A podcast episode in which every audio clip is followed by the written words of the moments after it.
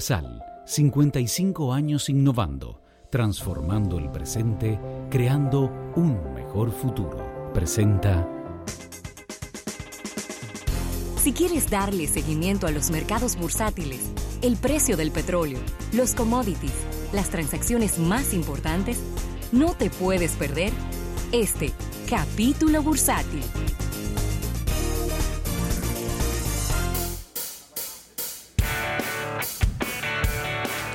Bien, agradecer a nuestros amigos del Banco Popular, Banco Popular a tu lado siempre, y agradecer a Seguros Universal, Ravelo.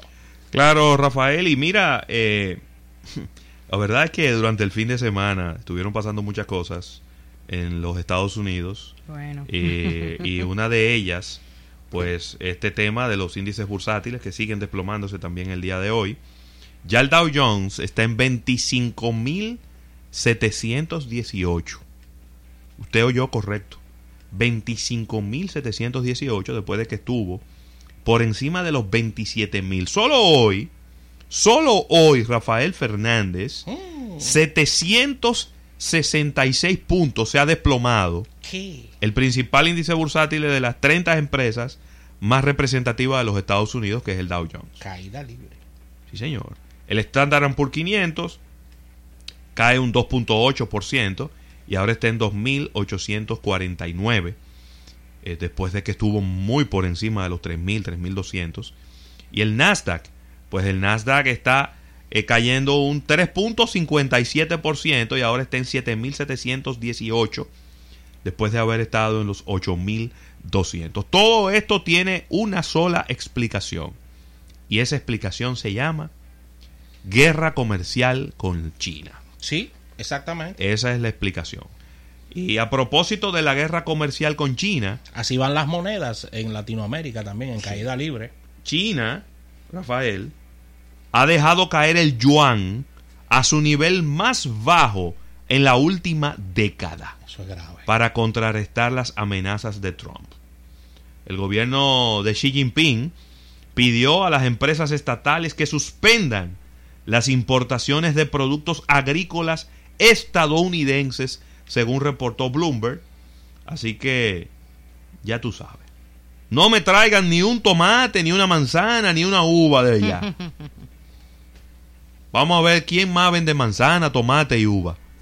Digo, por mencionar solo tres frutas, ¿no? Que sabemos que hay una, hay una gran cantidad de frutas que se llevan desde los Estados Unidos y de China y que ahora eh, no va a ocurrir. La sesión de hoy inició con un valor de cambio de 6,9999 yuanes por dólar y llegó a 7,03 en las primeras horas de la jornada.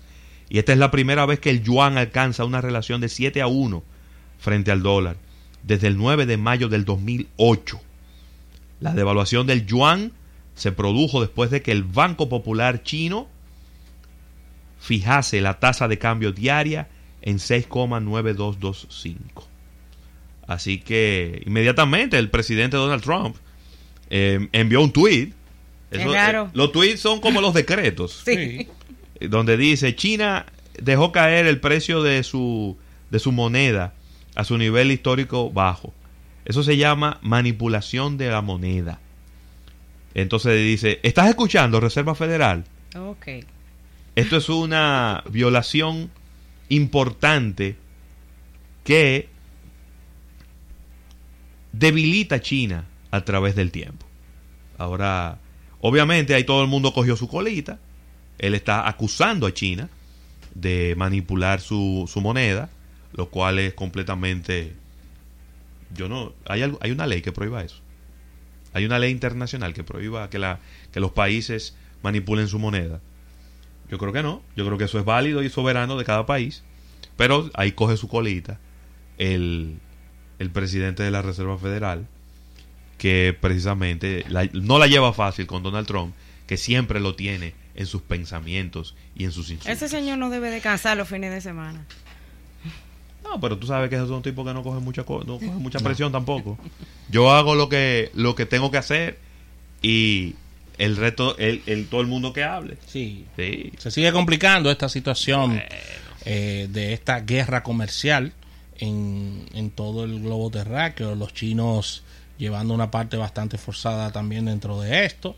Los mercados están temblando, los tenedores de, crédito, los inversionistas, y de verdad que son tiempos confusos donde las inversiones están, diríamos que, detenidas en muchos de los ámbitos de los negocios. Mira, y la Unión Europea designa a la búlgara, atención Erika Valenzuela, Cristalina Georgieva, como su candidata para dirigir el Fondo Monetario Internacional.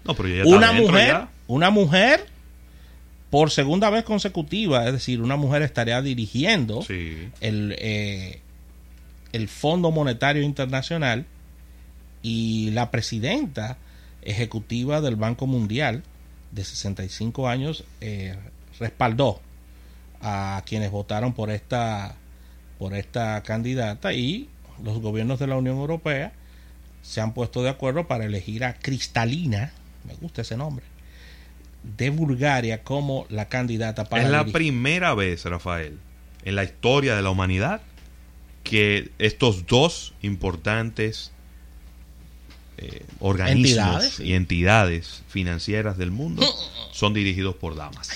me gusta. Banco, Banco Central de Europa, de Europa. y el Fondo Monetario Internacional, ambos dirigidos por damas. O bien las mujeres. Claro, le deseamos lo mejor a Cristalina y que sea bien cristalina, como bien eh, dice su nombre, Rafael. Mira, Rafael, y tanto los, los teléfonos inteligentes. ¿Cómo? Las, los productos electrónicos, la ropa, los zapatos y los juguetes, pasando por las consolas de videojuegos, las cámaras digitales, las computadoras de escritorio, todo eso subirá de precio en los Estados Unidos y por qué no decir también aquí, por esta guerra comercial que tiene China y los Estados Unidos o Estados Unidos y China. Ya yo no sé ni por dónde, a quién poner adelante ni a quién poner atrás. El 42% de la ropa que se vende en los Estados Unidos ¿eh? y el 70% de los zapatos que se venden en los Estados Unidos viene de China. El 85% de los juguetes que se venden en Estados Unidos son hechos en China. ¿Eh? Y, déjame ver. Entonces, todo, imagínate tú, si el 85% de los juguetes que se venden en Estados Unidos son hechos en China, es simplemente que los juguetes van a subir de precio. Así de simple. Así de simple. Así que yo creo que le vienen días muy, pero muy difíciles. un fin de año difícil. Claro. Y ni hablar, teléfonos inteligentes, computadoras, portátiles, eh, eh, electrodomésticos, muchas, pero muchas cosas que se hacen en China y que hace muchos años que no se hacen en los Estados Unidos. Todo lo que nos rodea casi. Eh, y yo de verdad que a veces digo, bueno, ¿cuál será el cálculo que está haciendo Donald Trump con todo este lío? ¿Cuál será el cálculo que él habrá hecho? Porque de verdad que a mí no me queda claro el cálculo de lo que de lo que quiere hacer Donald Trump. Mira, ya para cerrar por mi parte, John and Flint quien era hasta este fin de semana CEO de uno de los bancos más grandes de todo el planeta, HSBC, presentó su renuncia en el día de hoy y la salida del Ejecutivo responde a una necesidad de cambio interior en este grupo financiero y para presentar los desafíos de un entorno global cada vez más complejo. La renuncia de John Flynn como CEO de este enorme banco internacional entra en con relación a situaciones que venía presentando el banco HSBC, uno de los bancos más importantes del mundo, y coincide con el anuncio del aumento de un 15,9% de las ganancias del banco en la primera mitad del año y con la noticia de una recompra adicional de mil millones de dólares en acciones. Así que ahí está. Déjame ver, esto ocurre semanas después de que el jefe de operaciones del banco, el señor Patrick Bunker, se retirara también luego de completar la reorganización del banco en dos regiones importantes. Ah, bueno, ya. Y nada, mandan a John Flynn para su casa. O él renuncia. mejor dicho. Sí, hombre. Ah, bueno, ya, Rafa. Nunca, nunca se sabrá si renunció, si le dijeron entrega. Pero vamos a ver con qué vientos nuevos entra HSBC, que No- ha tenido muchas situaciones. ¿No está la eléctrica chiquita? Sí, ¿Con cuánto, ¿Con cuánto se va en los bolsillos? exactamente. Esa es una ahí- buena pregunta Ahí es que me gusta, cuando me mandan para, para mi casa con 20 millones de los verdes de los verdes. en los bolsillos y que y con y firmar un documento de que no puedo trabajar en un banco más nunca en mi vida. Así mismo. Así que con esta información cerramos este capítulo bursátil agradeciendo a nuestros amigos del Banco Popular a tu lado siempre y agradecer a Seguros Universal.